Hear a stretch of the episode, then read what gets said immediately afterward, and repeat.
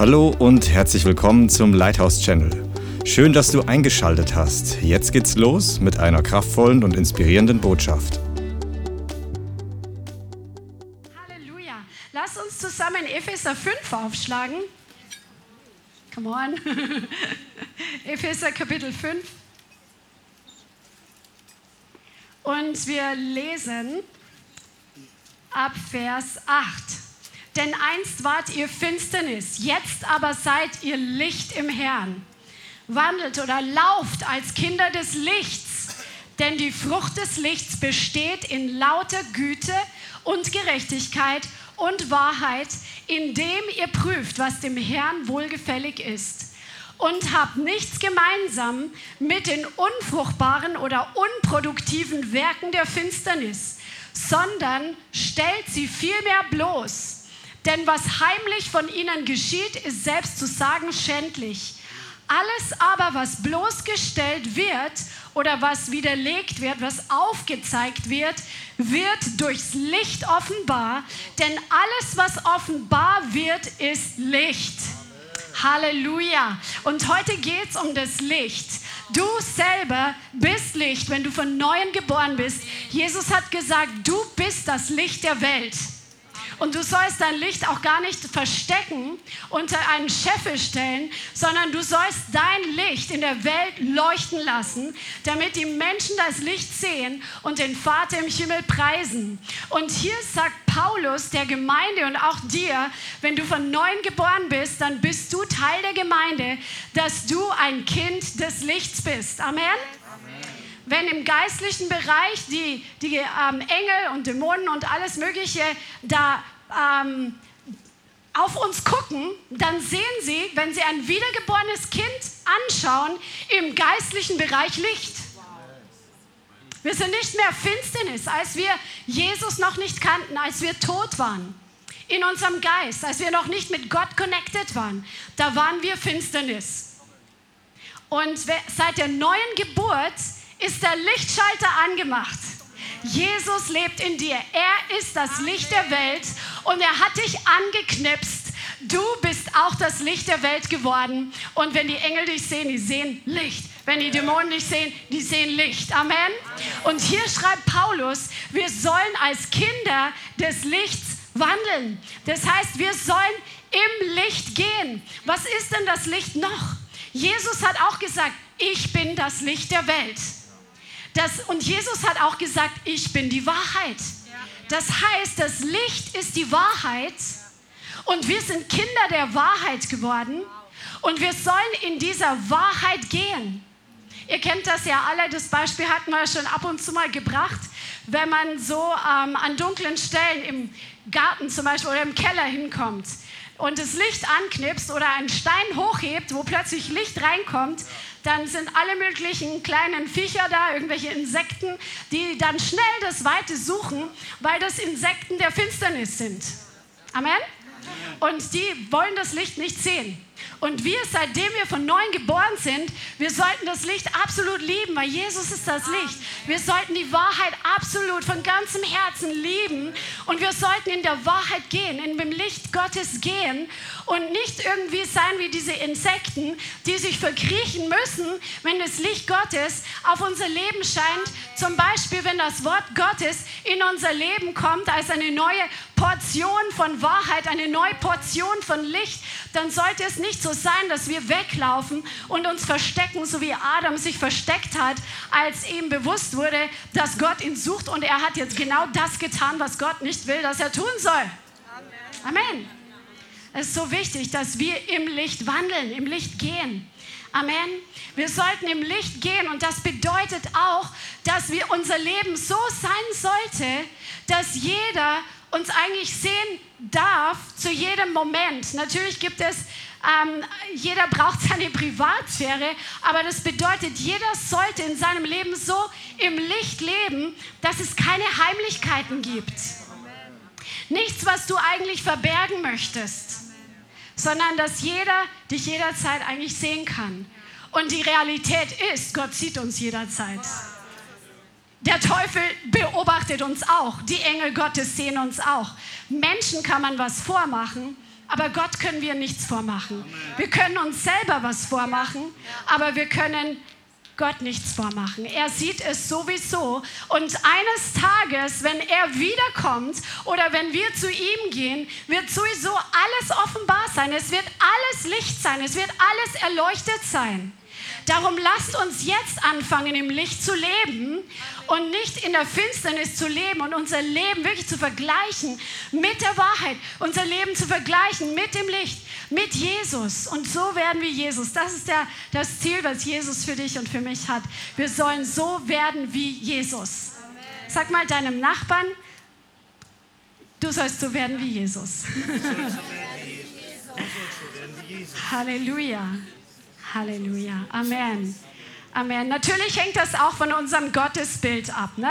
Wenn wir eine falsche Vorstellung von Gott haben und wenn wir denken, so wie ich, die ich früher ähm, in einer Großkirche ein ähm, paar Jahre aufgewachsen bin und so ein Erbe da mitbekommen habe, wo ein falsches Gottesbild vermittelt wurde, dass Gott eigentlich ja wartet darauf, dass, ein, dass ich einen Fehler mache, dass Menschen einen Fehler machen, damit er uns auf die Finger klopfen kann. So ein falsches religiöses Bild hatte ich von Gott. Gott ist die Wahrheit, er ist das Licht, er ist absolut heilig und gerecht und vor ihm kann keine Sünde bestehen, aber sein Herz ist voller Güte uns gegenüber, voller Barmherzigkeit, voller Gnade uns gegenüber. Er ist dir wohlgesonnen.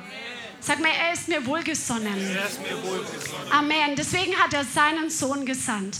Deswegen hat er seine Hand ausgestreckt und dich an den Ort gebracht, wo du heute geistlich stehst. Amen. Und wenn du ihn noch nicht kennst, dann streckt er seine Hände heute zu dir aus, dass du heute in seine Arme zurückkommst zu ihm und dass du sein Kind wirst, sein Kind, das er so sehr liebt. Der, er liebt dich mehr, als irgendein Mensch dich jemals lieben könnte. Halleluja. Und wenn wir aber denken, dass Gott der strafende Gott ist, der nur wartet mit einem bösartigen, argwöhnischen Herzen, uns auf die Finger zu klopfen, dann werden wir nicht zum Licht kommen. Deswegen ist es so wichtig, dass wir das tun, was Paulus schreibt ähm, in Römer 12, dass wir unser Denken gemäß dem Wort Gottes erneuern und dass wir erkennen, wie unser Vater im Himmel wirklich ist. Dass wir Religion rausschmeißen. Amen. Und dass wir frei werden für die Freiheit, zu der er uns berufen hat. Halleluja. Hier steht in Epheser steht, dass wir die Werke der Finsternis bloßstellen sollen, dass wir sie nicht dass wir nichts mit ihnen gemeinsam haben sollen, sondern dass wir sie bloßstellen sollen. Das heißt, wir sollen sie aufzeigen. Amen. Wir sollen sie widerlegen. Und ähm, es kommt immer auf den Fokus an. Also wir sollen jetzt keine Moralapostel werden, die überall sagen, du machst das falsch, du machst das falsch. Aber wir sollten zu Menschen werden, frei von Religion, die wirklich so frei sind, dass sie Dinge auch beim Namen nennen können, dass wir Dinge wirklich definieren können und dass wir fähig sind, in der richtigen Art und Weise, im richtigen Moment Dinge auch zu konfrontieren, die Sünde sind. Weil wir leben in einer Welt, wie Christian vorher gesagt hat, wo der Müll der Finsternis, die Sünde wie eine Drecklawine über die ganze Welt rollt und man hat den Eindruck, es wird immer finsterer. Und wie finster geht es denn noch? Und dann hört man wieder von irgendwelchen anderen Strömungen, was, was weiß ich, in Bereiche wie Kindererziehung reinkommen.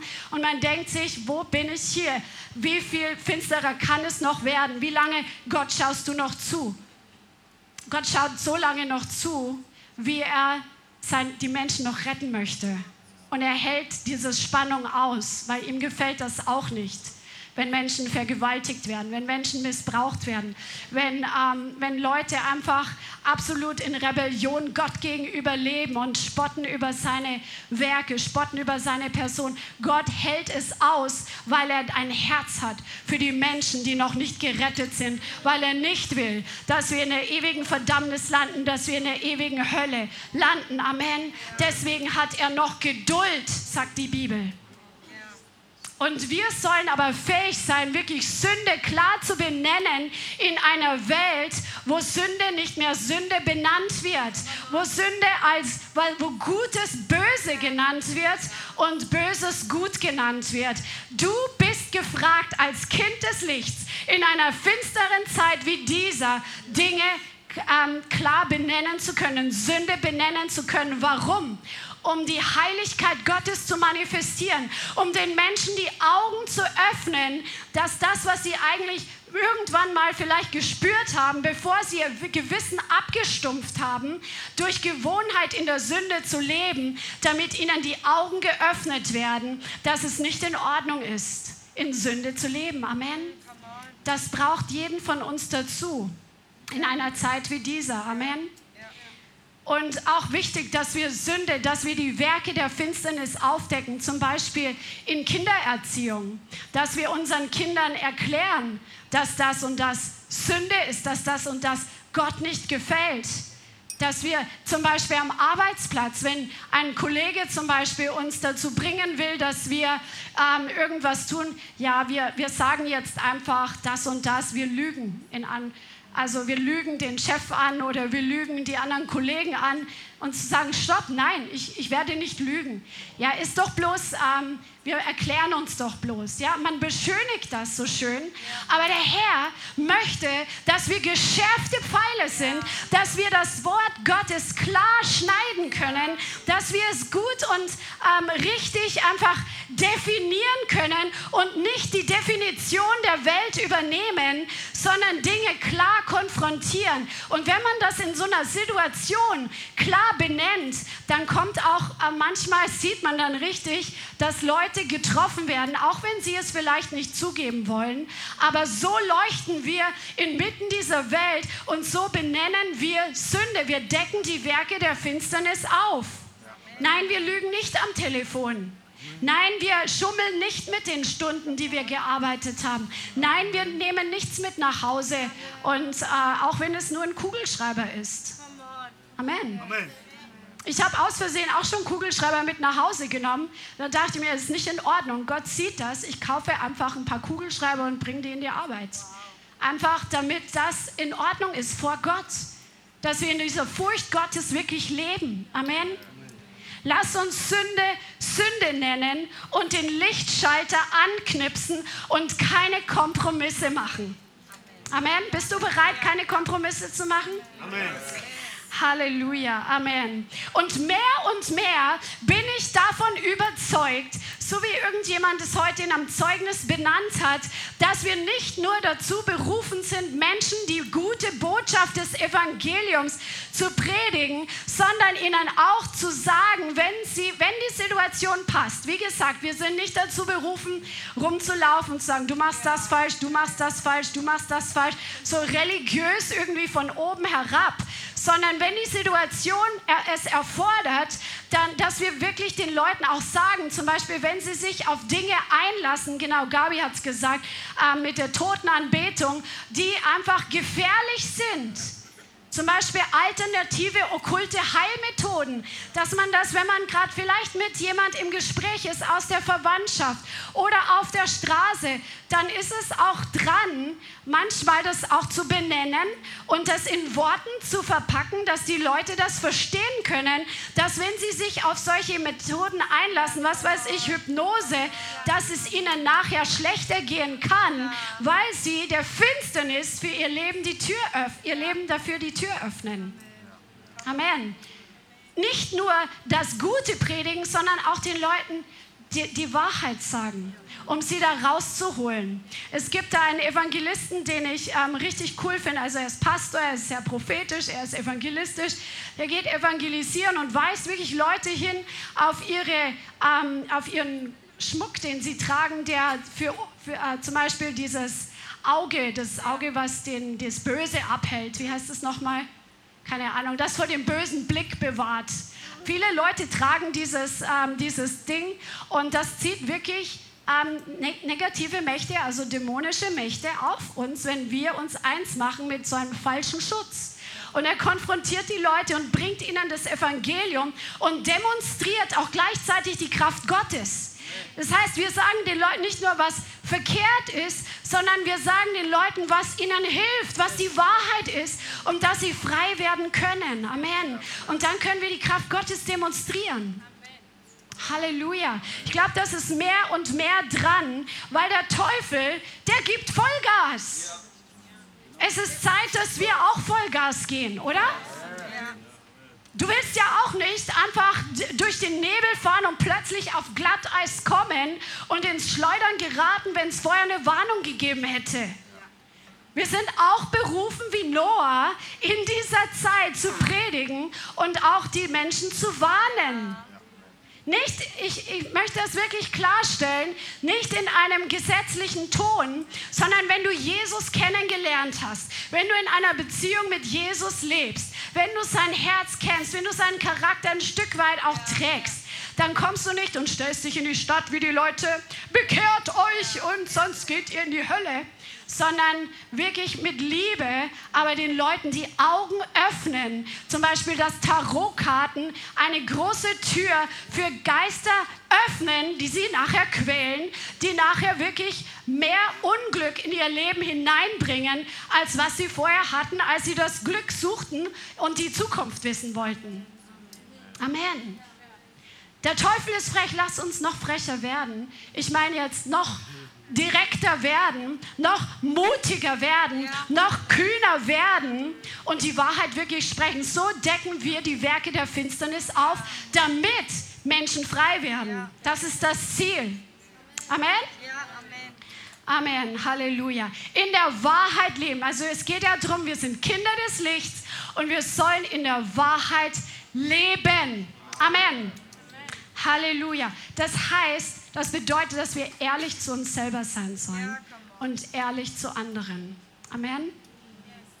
Halleluja. Dass wir zum Beispiel nicht übertreiben. Also wenn wir zum Beispiel mit Leuten reden, manche haben ja die Gewohnheit, voll zu übertreiben. Ich kenne da auch Leute aus meiner Verwandtschaft, einfach weil es lustig ist oder weil man Aufmerksamkeit bekommt, wenn man übertreibt. Aber das ist nicht in Ordnung, das ist nicht die Wahrheit. Lass uns bei, also man, man scherzt jetzt, ne? dann weiß ja jeder, dass man Scherze macht. Es gibt bestimmte Scherze, aber wenn man so erzählt von einer Begebenheit, zum Beispiel, ich war da und da und da und man berichtet etwas und dann fängt man an zu übertreiben, das ist gelogen. Ja. Ganz klar gelogen. Lass uns in die Wahrheit, in der Wahrheit leben und die Wahrheit sprechen. Amen. Amen. Halleluja. Und lass uns wirklich nicht uns selber etwas vormachen. Amen. Dass wir nicht reden, um uns selber in den Mittelpunkt zu stellen. Nicht oberflächliche Floskeln aus Gewohnheit reden. Jesus sagt in seinem Wort, dass wir für jedes Wort, das wir reden, werden wir gerichtet werden. Das wird, wird beurteilt werden. Darum lass uns lernen. Und ich glaube, es ist ein lebenslanger Prozess, Amen. dass wir lernen, unser Denken zu erneuern einmal und dann unsere Zunge im Zaum zu halten und Disziplin über unsere eigene Zunge auszuüben, dass das, was wir reden, das auch wirklich ist, was wir meinen und was die Wahrheit ist. Amen. Und nicht, damit wir Anerkennung bekommen oder sonst was. Amen. Lass uns in der Wahrheit leben. Amen. Halleluja. 1. Korinther 13 steht in Vers 4. 1. Korinther 13, 4. Die Liebe tut nicht groß. Also hier geht es um den Charakter der Agape-Liebe. Das ist die Liebe, die Gott hat, die die Welt nicht hat und die Liebe, in der wir leben können, weil sie ausgegossen ist in unsere Herzen durch den Heiligen Geist. Es ist die Liebe, die nicht eine Liebe ist, die schmalzig ist oder so emotional nett ist, sondern das ist die Liebe, die Opfer bringt, um den anderen etwas Gutes zu tun, um dem anderen nicht zu geben, was er will, sondern was er braucht.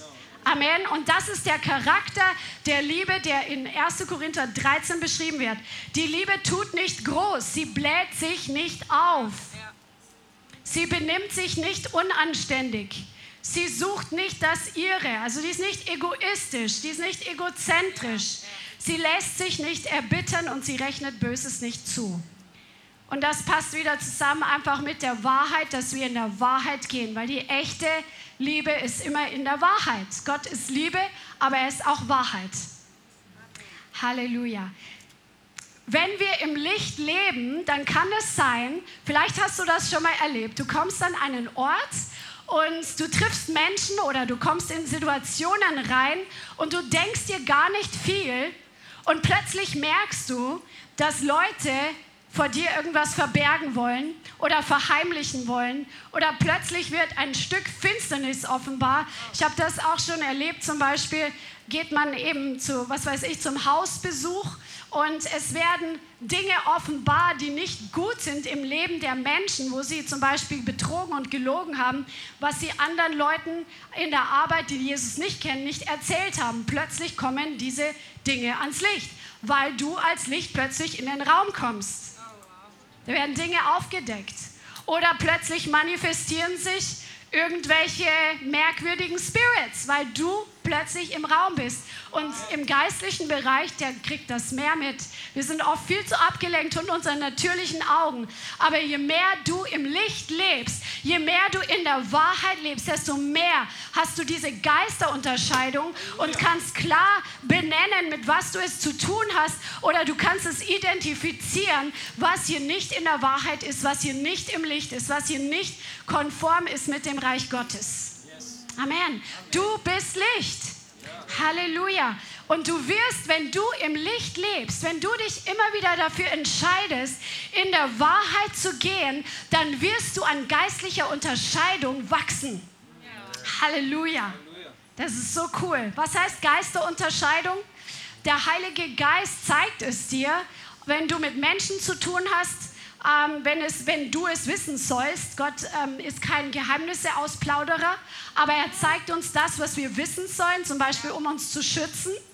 Er zeigt uns zum Beispiel, was Menschen, wenn sie böse Absichten haben. Er gibt uns dann vielleicht ein komisches Gefühl oder einen Eindruck oder je nachdem, wie der Herr zu dir kommuniziert. Oder ähm, Geisterunterscheidung kann auch bedeuten, dass wir im geistlichen Bereich einfach Dinge wahrnehmen, und je mehr wir im Licht leben, zum Beispiel wenn in einem, an einem Ort eine düstere Atmosphäre ist, weil dort düstere Dinge geschehen, dann wirst du das leichter wahrnehmen, je mehr du im Licht und in der Wahrheit lebst. Halleluja. Das lohnt sich wirklich, diesen Preis zu bezahlen, diesen Weg zu gehen, die Wahrheit anzunehmen und dein altes, unerneuertes Denken, alle Lügen rauszukicken und mit der Wahrheit zu ersetzen. Halleluja. Halleluja. Im Licht ist Klarheit und du kannst dich und andere dadurch schützen. In Johannes 3, Vers 20 steht, jeder, der Arges oder der Böses tut, Johannes 3, Vers 20, hasst das Licht und kommt nicht zu dem Licht, damit seine Werke nicht bloßgestellt werden. Wer aber die Wahrheit tut, kommt zu dem Licht damit seine Werke offenbar werden, dass sie in Gott gewirkt sind. Wenn wir äh, vor Gott ein reines Gewissen haben, dann müssen wir keine Angst haben, dann können wir zum Licht kommen. Und wenn wir gesündigt haben, dann haben wir das Blut Jesu, was uns reinwäscht, wenn wir Buße tun, wenn wir um Vergebung bitten. Der Herr wäscht uns von der Schuld und von der Sünde und wir können ähm, wieder rein und frei sein. Also wenn du die Wahrheit liebst, dann kommst du zum Licht und versteckst dich nicht. Paulus schreibt auch über die Frucht des Lichts. Die Frucht des Lichts besteht in lauter Güte, das ist die Stelle von Epheser 5, und Gerechtigkeit und Wahrheit. Das ist voll interessant, weil hier spricht er, dass das Licht Frucht hervorbringt. Licht im natürlichen Bereich ist unbedingt nötig, damit Bäume Frucht bringen. Amen? Oder Menschen können auch ohne Licht überhaupt nicht leben. Aber auch im geistlichen Bereich, wenn wir im Licht leben, wenn, wir, wenn du in der Wahrheit lebst, dann wird dein Leben Frucht produzieren. Und diese Frucht ist gut. Es ist Güte. Das heißt, es ist ein bisschen ein altmodisches Wort, was man heute gar nicht so oft benutzt. Das heißt einfach, gut gesinnt zu sein. Vielleicht auch jemand gegenüber, wo man vom Natürlichen denkt, der hat es gar nicht verdient. Verständnisvoll zu sein, wohlwollend zu sein, warmherzig und entgegenkommend zu sein. Im Gegenteil dazu missgünstig, haltherzig, gleichgültig, abweisend. Also Gott ist gütig. Wir haben es nicht verdient, dass er so gut zu uns ist. Hast du heute im Lobpreis die Güte Gottes geschmeckt? Come on. Die Güte Gottes ist da. Und solange alle die Menschen auf der Erde sind, jeder, der hier noch über die Erde geht, der eigentlich, der schmeckt die Güte Gottes jeden Morgen, wenn er aufwacht. Auch wenn er es noch nicht so definieren kann. Weil er noch am Leben ist und noch die Möglichkeit hat, sich zu entscheiden. Dass wir was zu essen auf dem Tisch haben, dass wir Kleidung haben. Es ist die Güte Gottes, dass uns Menschen, dass manche Menschen uns anlächeln. Das ist die Güte Gottes, die hier auf der Erde offenbar ist. Und diese Güte, die keiner von uns verdient hat, die kommt in uns, die bringt Frucht hervor und wir werden so wie unser himmlischer Papa. Wir werden gütig Menschen gegenüber. Halleluja. Das ist gut. Und Gerechtigkeit ist eine Frucht der Wahrheit. Das heißt, in integer sein, in den Standards Gottes leben und in der Wahrheit sein. Wahrheit ist eine Frucht des Lichts. Das heißt auch wahrhaftig sein, wie wir gesagt haben, nicht gekünstelt sein, nichts aufsetzen müssen, sondern einfach ehrlich zu sein. Das ist eine Frucht des Lichts, transparent zu sein. Ich muss nichts verbergen. Amen. Irgendjemand hat mal in der Seelsorge auch gesagt, ja, ich, ich bringe das jetzt ans Licht, weil ich habe mich entschieden, ich will frei sein, ich, ich verstecke nichts mehr. Ihr könnt es gerne von mir aus alle wissen, hat die Person gesagt. Es hat mich echt berührt und beeindruckt, weil ich will frei sein. Und wenn wir frei werden wollen, müssen wir zum Licht kommen und wir müssen darüber sprechen, zum Beispiel, oder mit jemand ins Gebet gehen, mit den Dingen, die uns belasten, mit den Dingen, die, wo wir immer wieder in Sünde reingerutscht sind mit den Dingen vielleicht, die in der Vergangenheit vorgefallen sind, die uns oberpeinlich sind, weil wir da von Gott fern waren oder als wir wiedergeboren waren, Mist gebaut haben.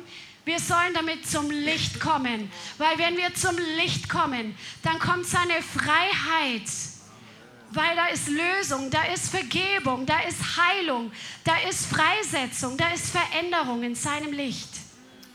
Halleluja. Sag mal deinem Nachbarn, du bist berufen, wie Jesus zu werden. Amen. Voller Wahrheit und Kraft. Voller Schönheit und Herrlichkeit. Voller Liebe, Frieden und Freude. Und voller Feuer und Heiligkeit. Halleluja.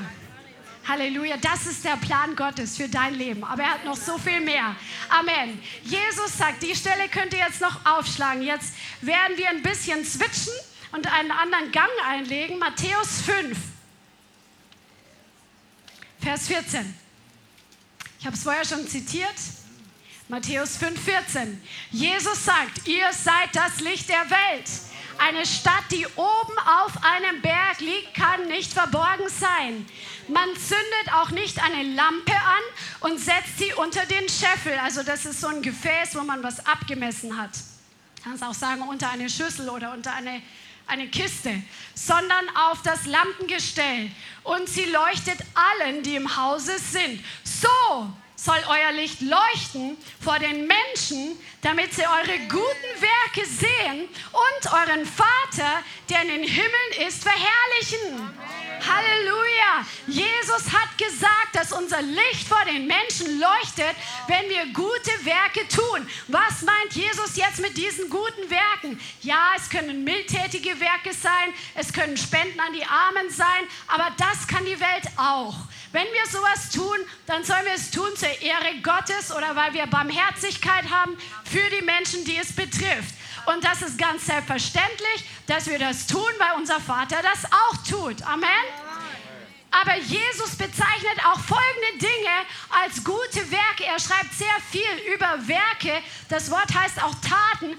Zum Beispiel die Frau, die die Alabasterflasche nahm, die voller Öl war und sein Haupt mit Öl gesalbt hat. Und der ganze Raum war von dem Duft des Öls erfüllt. Und die, einer der Jünger hat sich beschwert, weil das Geld, das war doch so viel zu kostbar. Man hätte es doch den Armen geben können. Und Jesus sagt, sie hat ein gutes Werk an mir getan. Ein Werk der Anbetung. Wir sollen unsere Werke leuchten lassen, damit die Menschen sie sehen und unseren Vater im Himmel preisen. über Jesus steht geschrieben, er war ein Prophet, ein Nazarener, mächtig im Werk und Wort. Was hat denn Jesus getan? Er hat gelehrt, er hat gepredigt, er hat geheilt, er hat Dämonen ausgetrieben. Das sind die Werke, die Jesus getan hat. Diese Werke bist du auch berufen zu tun. Halleluja. Je, größere Werke, zum Beispiel auch Tote aufzuwecken, hat Jesus gesagt. Ihr werdet größere Werke tun. Halleluja. Und da möchten wir hineinwachsen, oder? Halleluja. Jesus sagt, es sind gute Werke, wenn wir den Willen des Vaters tun. Amen. Und damit er verherrlicht wird.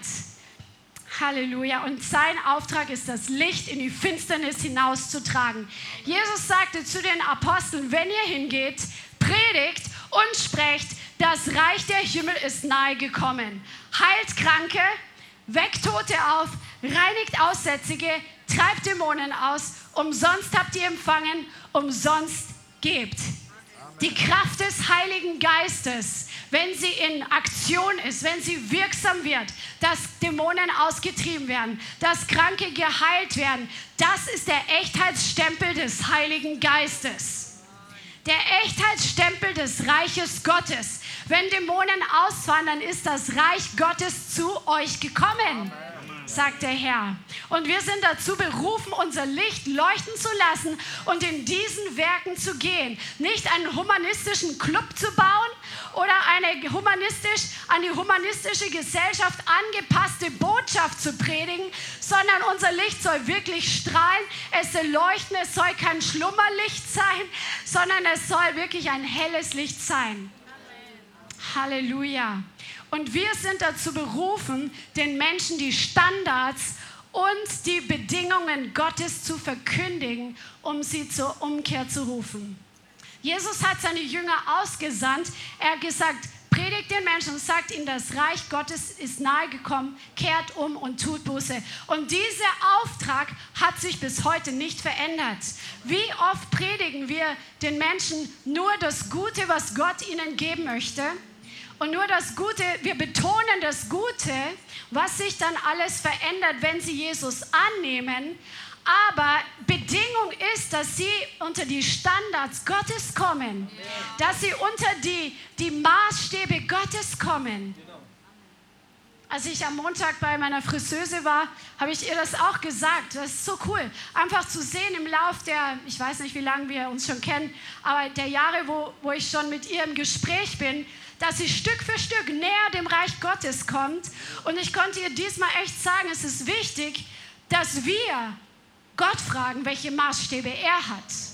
Und das ist das, was wir mehr und mehr predigen müssen. Nicht nur das Evangelium, das heißt gute Botschaft, sondern auch Buße, was heißt umkehren von dem alten Leben, umkehren von der Sünde, dass wir Sünde wirklich benennen, dass Menschen klar wird, sie sind nicht unter Gottes Maßstäben, wenn sie so weitermachen wie vorher. Sie sind nicht einfach nur gerettet, weil sie ein, ein, ein Übergabegebet nachplappern.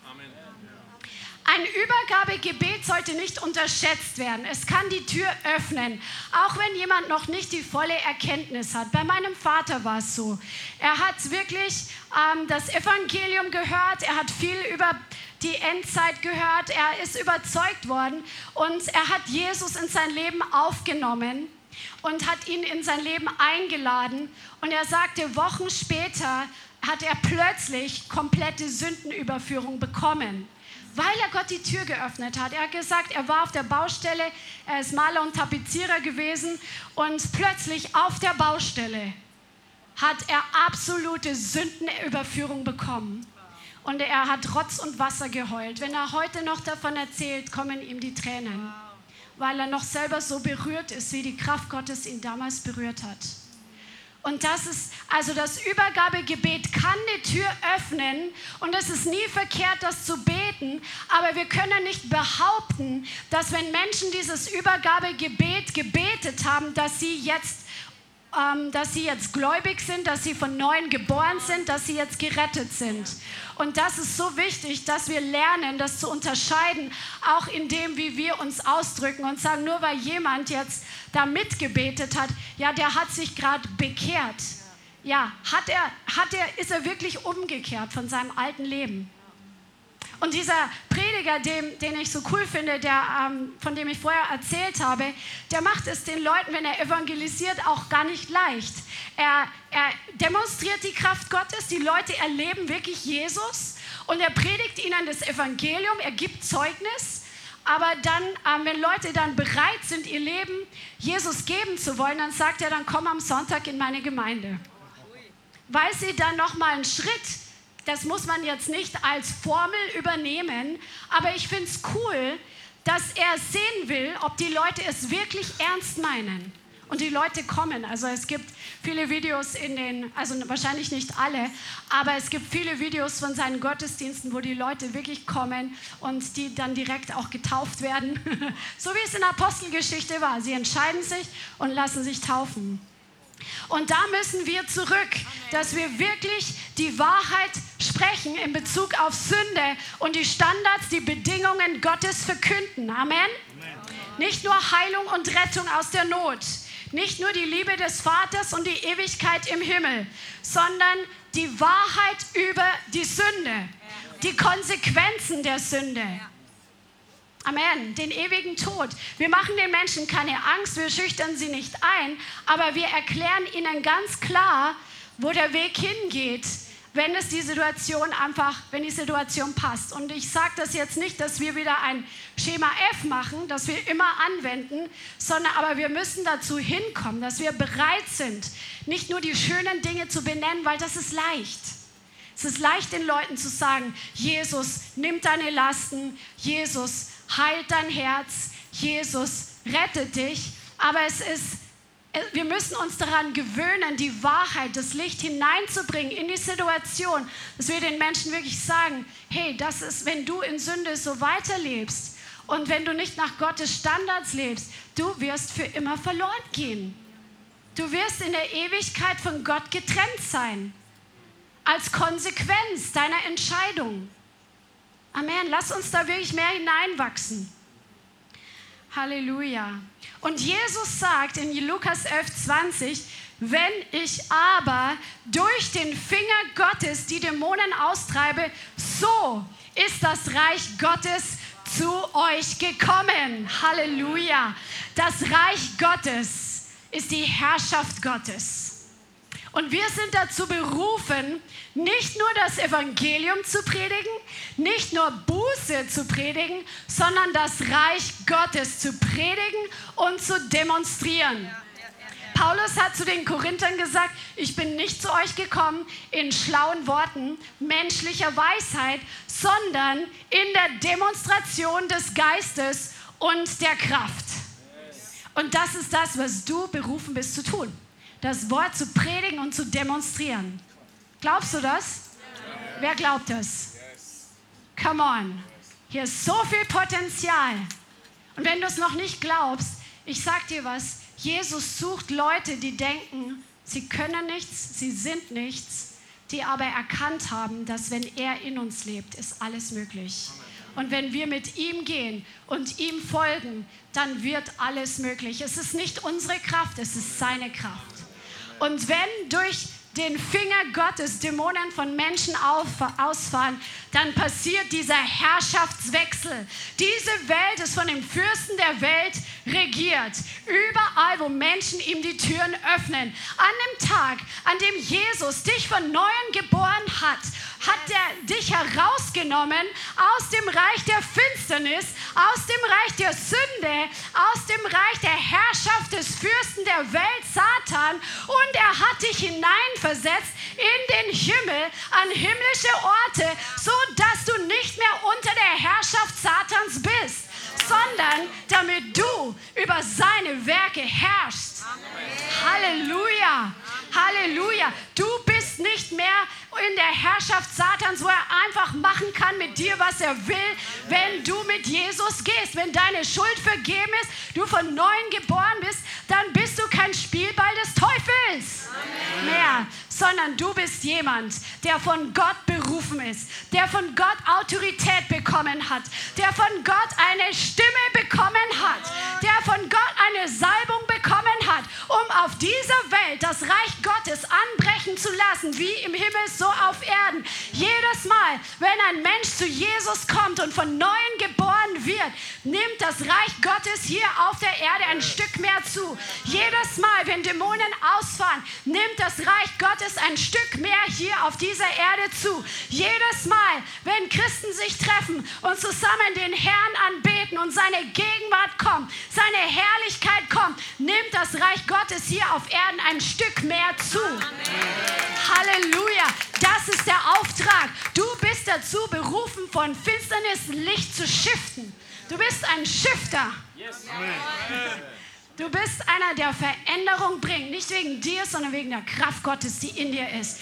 Und wo du dich hingibst und dich von ihm gebrauchen lässt, kommt Licht in die Situation, kommt das Reich Gottes in die Situation, kommt die Kraft Gottes in die Situation. Amen. Halleluja. Und wo du für deinen Arbeitsplatz betest, da kommt ein Stück Reich Gottes an deinem Arbeitsplatz, weil du betest, dass die Ungerechtigkeit gehen muss und die Gerechtigkeit sich manifestiert, die Lüge gehen muss und die Wahrheit sich manifestiert, der Unfrieden und das Murren gehen muss und die Herrlichkeit Gottes und der Friede Gottes sich manifestiert. Wer hat das schon erlebt hier? Come on, so viele. So viele von euch und jeder von euch hat von Gott nicht nur die Berufung, sondern du bist dazu fähig, es zu tun. Und das macht es spannend. Gott macht keinen Unterschied der Person. Er sagt nicht, oh du, du bist ja sowieso nichts. Nein, er gebraucht jeden, der sich ihm zur Verfügung stellt. Er gebraucht jeden Einzelnen, um Situationen zu verändern, um in die Fürbitte zu gehen, dass Menschen nicht verloren gehen. Du bist berufen, das Reich Gottes hier auf Erden zu manifestieren, dass Menschen frei werden. Und wenn du für einen betest, dass er mit Gott eine Berührung erlebt, dann bist du dabei, das Reich Gottes ein Stück in seinem Leben freizusetzen. Du bist das Bindeglied zwischen Himmel und Erde. Jesus ist im Himmel. Er hat den Auftrag an uns weitergegeben. Er ist uns vorausgegangen. Er hat den Preis bezahlt. Er hat die Türen geöffnet. Er hat es möglich gemacht. Er hat seinen Geist ausgegossen. Und du bist dazu berufen, in der Kraft des Geistes zu gehen und wie im Himmel so auf Erden sein Reich freizusetzen. Halleluja. Und jetzt möchte ich dir einfach was sagen, was mir heute zum ersten Mal so bewusst geworden ist. Wir sind nicht nur dazu berufen, das Evangelium, das heißt gute Botschaft zu predigen. Wir sind nicht nur dazu berufen, Zeugen von Jesus zu sein und zu bezeugen, was wir gesehen und gehört haben und was wir erlebt haben. Wir sind nicht nur dazu berufen, dass... Ähm, Buße zu predigen, sondern wir sind dazu berufen, das Reich Gottes zu verkündigen und das Reich Gottes zu bringen. Und wenn du das Reich Gottes predigst, das Wort geht aus und es kehrt nicht leer zurück, Amen. sondern führt aus, wozu es gesandt ist. Du bist vom Herrn beauftragt, deinen Mund zu öffnen und sein Wort in der Wahrheit, in der Klarheit, in der Kraft des Geistes zu predigen. Halleluja. Mach es den Leuten nicht immer zu leicht sondern kläre sie auf über die Bedingungen Gottes. Amen. Halleluja. Und unterschätze dich nicht. Bitte, bitte, bitte, vergleich dich nicht mit anderen Menschen. Vergleich dich zum Positiven mit anderen, dass du dadurch angefeuert wirst. Zum Beispiel mit Smith Wigglesworth. Okay, ich will das auch erleben, das Tote auferstehen. Aber vergleich dich nicht und sag, ach, ja, bei dem passiert so viel und bei mir passiert so wenig. Du bist wichtig. Dein Gebet für Kranke ist wichtig. Deine Fürbitte ist wichtig. Dein Anteil im Evangelisieren ist wichtig. Und vielleicht gehst du zum ersten Mal mit nach draußen zum Evangelisieren und du schaust erstmal zu. Aber dann bist du schon mal unterwegs, hast deinen Körper Gott zur Verfügung gestellt. Und Jesus hat gesagt, er hat immer zwei ausgesandt. Einer schlägt tausend und zwei zehntausend. Du bist wichtig. Sag mal, ich bin wichtig. Ich bin wichtig. In Gottes Reich. In Gottes Reich. Dein Gebet, ein Satz von dir, ein Zeugnis von dir kann ein ganzes Leben shiften. Ich habe mal ein Zeugnis gehört oder ein, ein, Video angeschaut von einer Person, der wirklich super gequält war. Ich will jetzt die Umstände nicht näher beschreiben, das, das artet ein bisschen aus, aber die Person war so gequält und sie war auch wirklich nach außen hin, es war sichtbar, dass die Person Probleme hat. Und viele haben von dieser Person Abstand genommen. Und diese Person saß in einem Wartezimmer. Und sie hat, ähm, da war ein christliches Ehepaar und die Frau, glaube ich, von diesem Ehepaar hat nur einen Satz zu dem gesagt. Ich glaube, es war Gott liebt dich. Und das war der einzige Satz. Und dieser Satz, der hat Echo, Echo, Echo, der war die ganze Zeit im Kopf dieser Person. Die Person hat versucht, diese Stimme, Gott liebt dich, aus dem Kopf rauszuschlagen und hat es nicht geschafft und hat schließlich dem nachgegeben und hat angefangen, sich damit zu beschäftigen und hat sich bekehrt. Das Leben wurde radikal transformiert. Ein Satz von dir, weil du den Mund aufmachst, kann ein ganzes Leben verändern. Unterschätze dich nicht Amen. Sag mal deinem Nachbarn, unterschätze dich nicht. Amen. Wir fangen bei einem Punkt an und von dort aus wachsen wir weiter. Amen. Verachte nicht den Tag der kleinen Anfänge.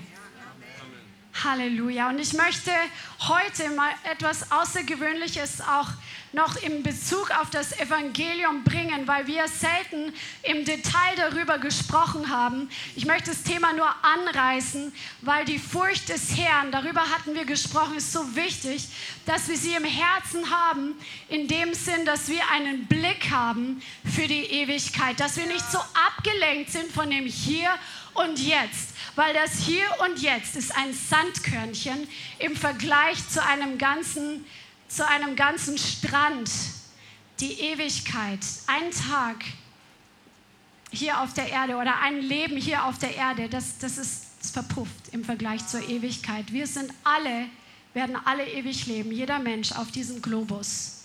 Und die, die gerettet sind, werden preis dem Herrn bei Jesus sein. Aber die, die nicht gerettet sind, sie werden in, der Hölle, in die Hölle gehen. Und Jesus hat tatsächlich sehr viel über die Hölle gesprochen. Und es gibt Zeugnisse von Menschen, weil neulich habe ich mit jemand geredet, evangelistisch, und die Person, die hat gesagt, ja, es ist ja noch keiner zurückgekommen. Doch, habe ich gesagt, es gibt Leute, die gestorben sind, die zum Beispiel reanimiert wurden, die Himmel oder Hölle erlebt haben. Dann ist die Person ganz ruhig geworden. Es gibt Berichte, wo Menschen Visionen hatten, weil Gott es ihnen gegeben hat von Himmel und von der Hölle. Es gibt Leute, die zurückgekommen sind, in dem Sinn, wenn man das Sprichwort so nimmt.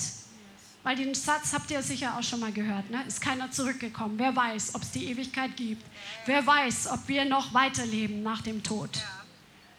Und es gibt diese Berichte und ich glaube, es ist wichtig, dass wir uns das immer wieder vor Augen malen, wie schrecklich die Hölle ist. Weil Jesus hat sehr viel davon gepredigt. Und es gibt ein Zeugnis, es gibt sehr viele Zeugnisse.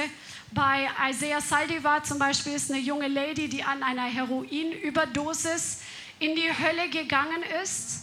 Für die die Mutter, die bekehrt ist, gebetet hat und sie im letzten Moment irgendwie noch Jesus ruft und heute noch wirklich erschaudert, wenn sie davon erzählt, wie schrecklich die Hölle war.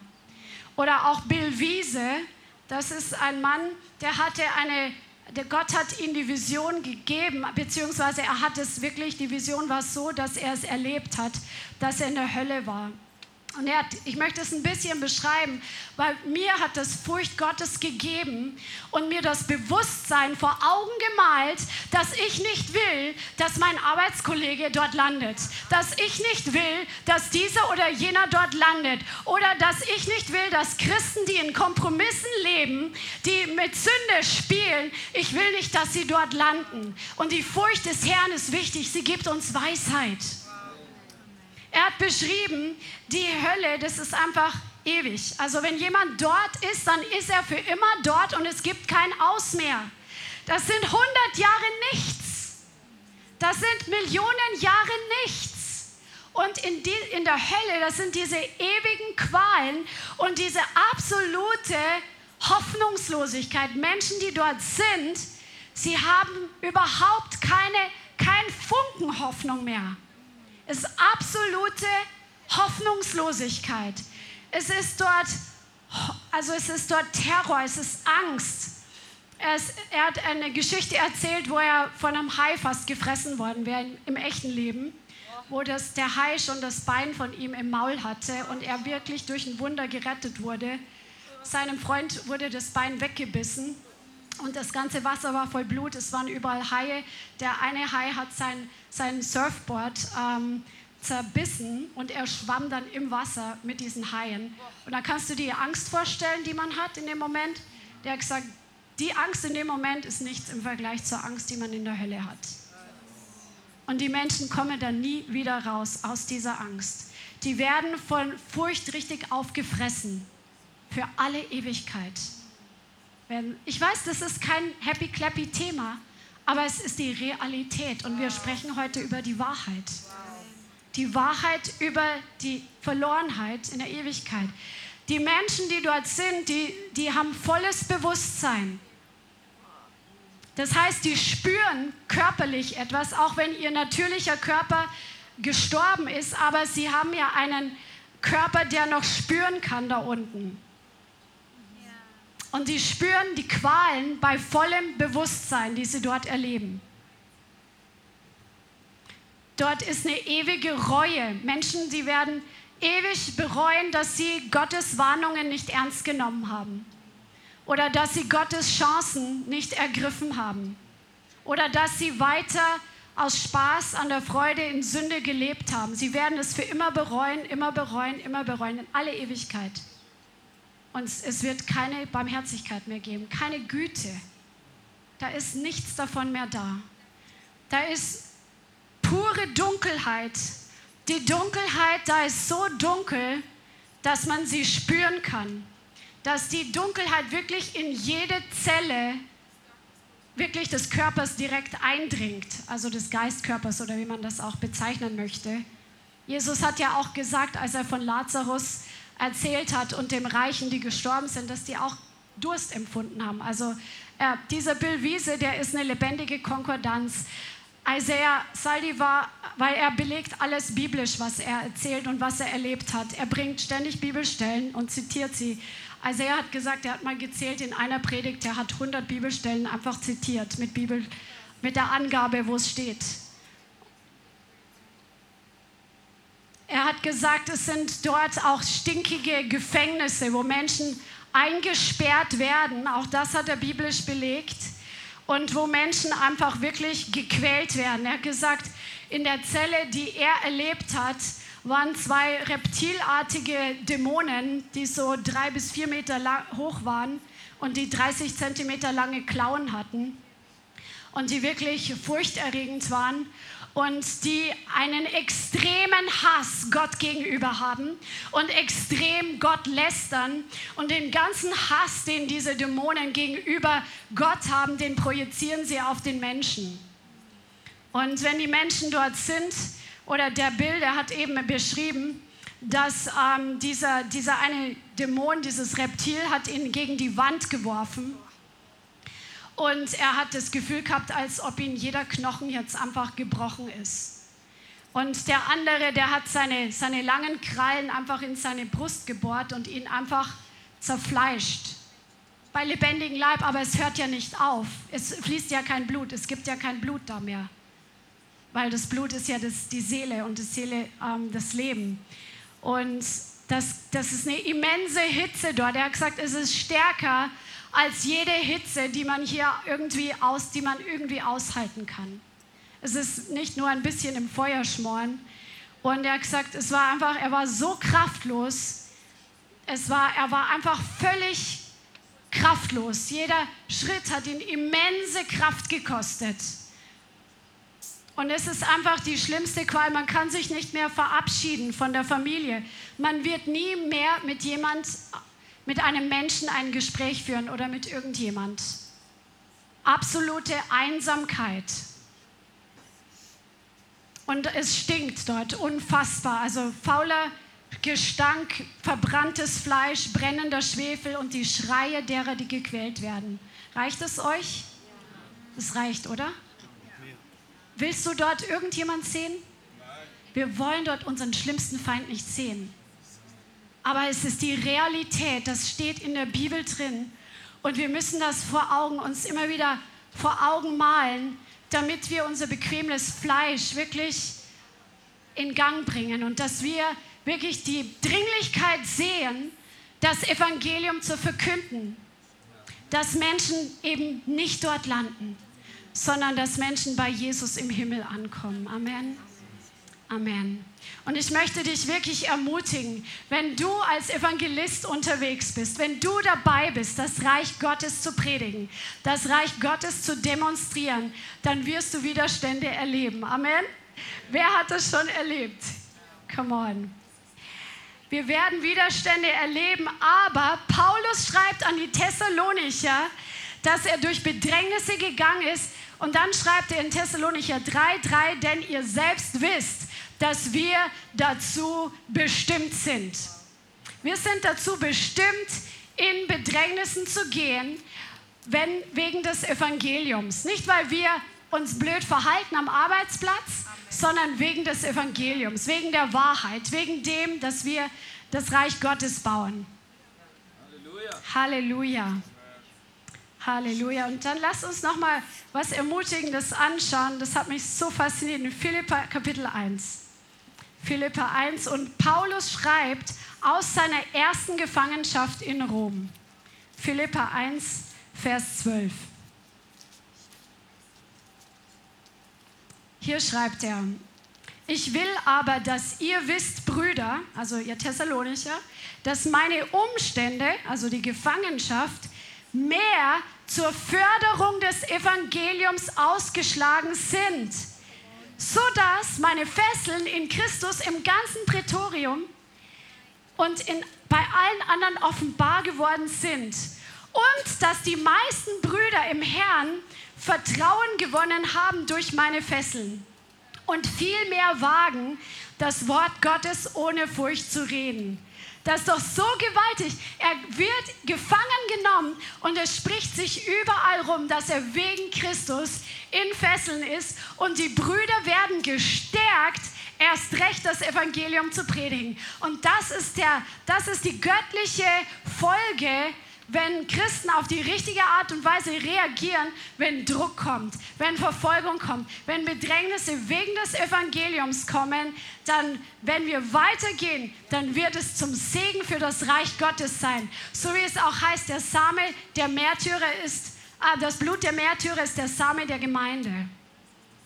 Und so wird die Gemeinde wachsen, so wird das Reich Gottes wachsen. In einer anderen Stelle schreibt er, dass er in Philippi gelitten hat. Ihr kennt die Geschichte mit der Wahrsagemarkt. Er wird ausgepeitscht. Und dann steht drin, dass er freimütig wurde, das Evangelium Gottes zu reden, nachdem er misshandelt worden war. Er hat noch mehr Freiheit gehabt, noch mehr Kühnheit gehabt, das Evangelium weiterzugeben, nachdem er ge geschlagen worden war. Das ist so gewaltig.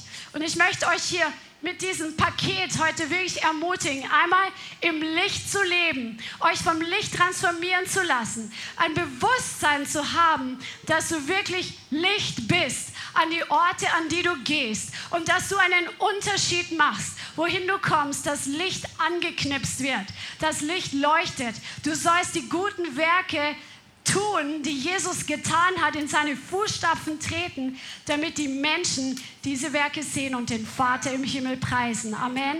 Und in all dem ist der Herr mit dir, ist der Herr für dich, ist der, hast du den vollen Backup des Himmels. Amen. Halleluja. Halleluja. Preis dem Herrn. Ja, dann lasst uns einfach auf das Wort Gottes reagieren. Es wird sicher so sein, dass verschiedene von euch mit verschiedenen Dingen angesprochen wurden. Wenn es dran ist, dass du wirklich Dinge ans Licht bringst, zum Herrn bringst, dass du sie offenbarst, dann tu das heute, wenn der Herr dich genau bei diesem Punkt angetippt hat.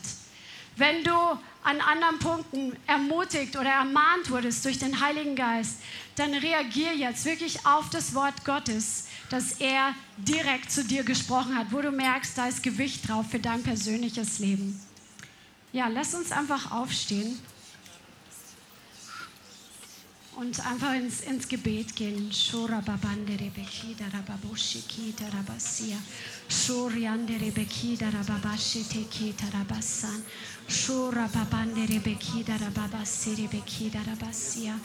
Halleluja. Vater, ich danke dir für dein Wort. Ich danke dir, dass du uns dein Licht gegeben hast, dass wir Licht geworden sind durch die neue Geburt. Halleluja. Und ich preise dich, Vater, dass du uns berufen hast, wirklich in dieser Wahrheit zu leben, in diesem Licht zu leben und deine Wahrheit wirklich zu manifestieren. Und wenn heute jemand dieses Wort hört, wenn du heute hier bist oder online zuschaust, vielleicht schaust du auch den Replay an und du kennst Jesus noch nicht. Und du bist heute berührt worden. Und du erkennst, dass du ohne Jesus verloren bist. Und er ist heute hier für dich. Er hat am Kreuz bezahlt, damit du gerettet sein kannst, damit dir Vergebung damit du Vergebung empfängst und dein Herz neu gemacht wird, dann möchte ich jetzt einfach mit dir zusammen beten. Dann bete du einfach nach.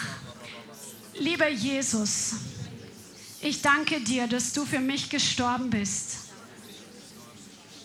dass du meine Schuld getragen hast, dass du für mich zum Fluch geworden bist, damit ich gesegnet sein kann damit ich Vergebung haben kann. Und ich bitte dich, komm in mein Herz. Bitte vergib mir meine Schuld und wasche mich mit deinem Blut. Lebe du ab heute in mir und sei du mein Herr und mein Retter und mein bester Freund und lehre mich, dir zu folgen und dir zu gehorchen. In Jesu Namen. Amen. Wenn es dich betrifft und du schaust zu, dann schreib uns gerne an. Wir schicken dir auch gerne Material, wie es mit Jesus weitergeht, die ersten Schritte mit ihm. Und wenn du heute hier bist und du hast das von Herzen gebetet, dann komm nachher auf einen von uns Mitarbeitern zu und wir helfen dir einfach, wie du wachsen kannst. Oder wenn du eine Bibel brauchst, wir haben auch Bibeln hier.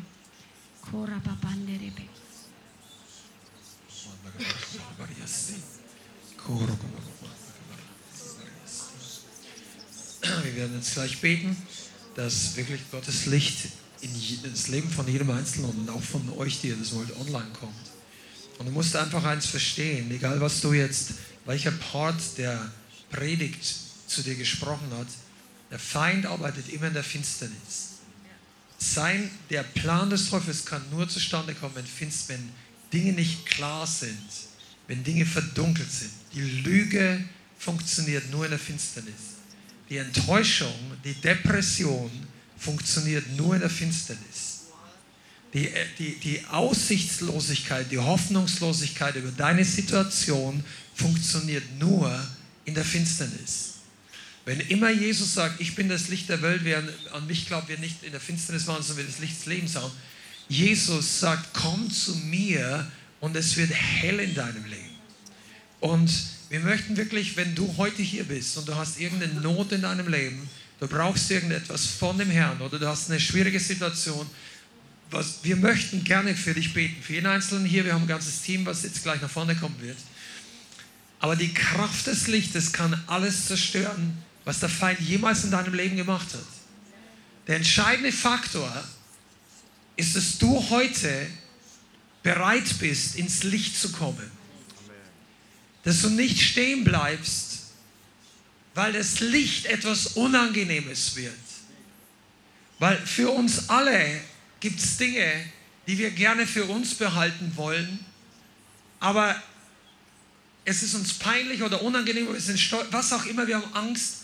Der Schritt ins Licht ist ein Schritt des Glaubens. Jesus ist das Licht. Wenn du möchtest, dass Gott dein Leben verändert, musst du einen Schritt auf ihn zumachen. In der Dunkelkammer wird Gott dich nicht heilen. Er braucht, er gebraucht deine Glaubensentscheidungen und Entscheidungen, dass du zu ihm kommst. Und deshalb machen wir das hier im Gottesdienst jedes Mal, dass wir anbieten, das Gebet und was auch immer für euch, die online jetzt gerade zuschaut, wenn du live dabei bist, nicht im Replay, dann kannst du jetzt gleich mit unserem Online-Prayer-Team beten. Aber wir, bra wir brauchen das, dass wir zu ihm hinkommen. Und ich sage dir eins, bei Jesus war es genauso. Wir, wir individualistische Gesellschaft im, Reich, äh, in, im Westen haben das so, dass wir am liebsten irgendeine Seelsorge-Hotline anrufen aus der dunklen Kammer. Keiner weiß, was ich Probleme hatte. Wenn es gelöst ist, ist alles gut. Und dann kommen wir wieder raus, frisch gekleidet und so weiter. Aber wir möchten gerne, dass die Leute nur unsere guten Seiten sehen. Ist ja auch verständlich. Aber damit Gott uns helfen kann, müssen wir ihm zulassen, dass die ganze negative Seite er beleuchten darf. Und in der Gemeinde Gottes solltest du, du musst nicht jedem alles erzählen, keine Frage. Aber wir sollten nicht so, wie soll ich sagen, ja, stolz oder, oder so ein Image-Denken haben, dass wir uns nicht helfen lassen wollen in der Gemeinde der Heiligen. Das heißt, wenn du heute ein Problem hast, das ist einfach unser Ratschlag, unser Angebot für jeden Einzelnen hier. Komm zum Gebet nach vorne. Lass für dich beten, egal was dann passiert. Wir sagen nicht, dass irgendwas Bestimmtes passieren wird. Vielleicht passiert für dich physisch oder spürbar gar nichts. Der Herr kann trotzdem wirken. Vielleicht passiert etwas sehr Aufsehenerregendes. Macht auch, spielt auch keine große Rolle. Wichtig ist, dass du ans Licht kommst. Die Botschaft heute ist noch viel wichtiger, als viele von uns denken. Vergiss mal die Hölle. Die meisten von euch, die jetzt hier in diesem Raum sind, ihr geht wahrscheinlich im Moment nicht darauf zu. Und ich sage das nicht zu jeder Gemeinde und nicht zu jeder Gruppe, aber wir kennen viele Leute, die heute hier sind. Der Grund mit der Hölle musst du wissen, damit du dich überwindest, damit die anderen dort nicht hingehen. Damit wir nicht auf unserem heiligen Sofa bis zum Lebensende sitzen und einfach nur Tee trinken und Halleluja sagen. Die Welt braucht das Evangelium. Und deshalb sollen wir diese Sachen wissen. Aber für uns ist es wichtig, dass wir Monat für Monat, Woche für Woche zum Licht kommen. Dass du nicht dich versteckst, wenn du gesündigt hast. Dass du dich nicht wegen deinem Scham und deiner, Sch weil du dich schämst, versteckst. Lass uns da nochmal drüber beten, weil ich weiß, dass es einige Leute betrifft. Das haben mir Leute schon gesagt. Ja, ich komm, möchte nicht in die Gemeinde kommen, ich schäme mich, weil ich gesündigt habe. Das ist falsch, du kannst auf jeden Fall kommen. Nur musst du halt auch eine Entscheidung eine Qualitätsentscheidung treffen. Für manche ist das eine Ausrede auch. Die wollen eigentlich nicht umkehren und sagen, ich stelle mich wegen der Sünde, ja, aber Gott, du, du solltest ins Licht kommen. Heute ist die Chance dafür. Wir machen keine Negativbotschaft, wenn wir sagen, du weißt nie, wie viel Morgen du in deinem Leben noch hast. Heute, wenn ihr seine Stimme hört, sagt die Bibel, verhärtet euer Herz nicht, sondern Amen. Lasst uns, lasst uns unsere Herzen weit aufmachen. Heiliger Geist, ich bitte dich, dass du jetzt der ganzen Versammlung hier, jedem unserer Freunde und Geschwister online und jedem Einzelnen persönlich begegnest. Dass du das Licht des Herrn in unsere Leben bringst, in unsere Arbeitsstellen, in unsere Familien, in die Bereiche unseres Lebens, wo wir bisher noch nicht voll geöffnet haben für dich.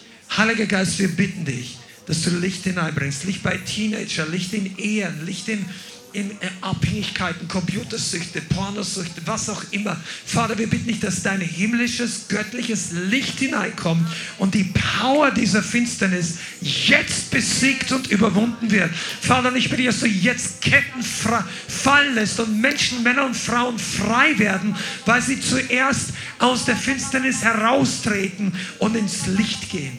In Jesu Namen. Vielen Dank fürs Zuhören. Wir hoffen, die Botschaft hat dich inspiriert und weitergebracht. Diese und noch mehr Botschaften findest du auch als Livestream auf unserem YouTube-Channel, zusammen mit Live-Worship und vielen bewegenden Zeugnissen. Wir würden uns freuen, wenn du auch mal in unserem Gottesdienst vorbeischaust. Alle Infos dazu findest du auf unserer Webseite, auf Facebook oder Instagram. Links dazu findest du in der Beschreibung. Schreib uns gerne dein Zeugnis oder dein Gebetsanliegen unter info at lighthouse.center. Tschüss und bis zum nächsten Mal.